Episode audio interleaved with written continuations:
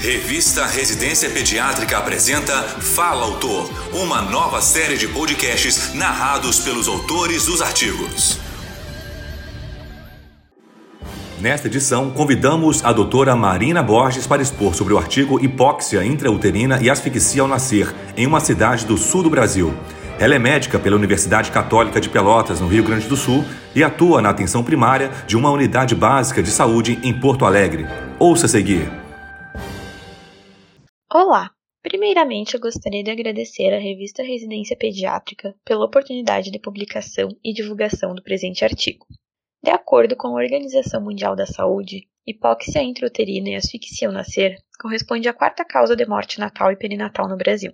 A taxa de asfixia perinatal de um país reflete a assistência fornecida nas maternidades à parturiente e ao recém-nascido, sendo uma causa grave e evitável e pode levar não apenas ao óbito, como também a sequelas neurológicas irreversíveis e toda a morbidade por estas acarretadas. Entretanto, para o planejamento de medidas que possam prevenir a ocorrência neonatal de hipóxia intrauterina e asfixia ao nascer, é necessário conhecer o perfil epidemiológico regional, de forma que o presente artigo analisa os dados dessa morbidade no período entre 2008 e 2018 no município de Pelotas, no Rio Grande do Sul. No período analisado, o número de internações correspondeu a 4,74% dos casos totais do Rio Grande do Sul, sendo que a maior ocorrência foi em partos cesarianos, o que difere de outros artigos onde a taxa foi maior em partos vaginais. Uma hipótese para esse dado decorre de possível subnotificação, pois os dados do município de Pelotas apontam para uma prevalência de quase 37% dos casos com ocorrência no sistema privado, onde as taxas de cesáreas são maiores diferentemente dos demais estudos epidemiológicos brasileiros, que mostram maior prevalência no sistema público de saúde. Também foi observado maior número de casos em recém-nascidos do sexo masculino, com peso inferior a 2.500 gramas, em gestantes com menos de 25 anos e em gestações pré-termo. Em relação às instituições hospitalares, os dados disponíveis apontam que a maternidade com maior número de internações devido ao trabalho de partos espontâneos no período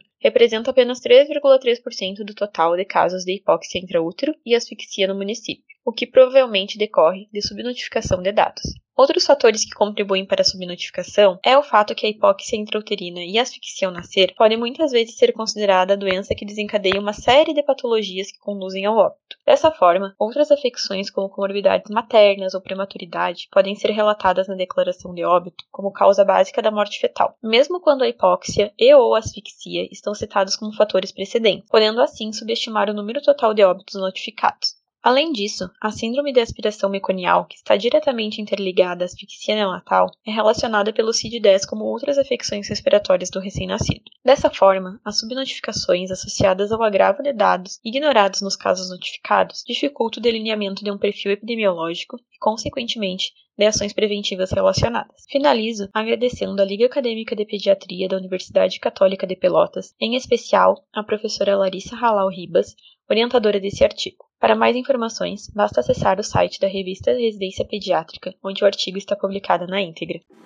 Você ouviu a doutora Marina Borges expondo sobre o artigo Hipóxia intrauterina e asfixia ao nascer em uma cidade do sul do Brasil.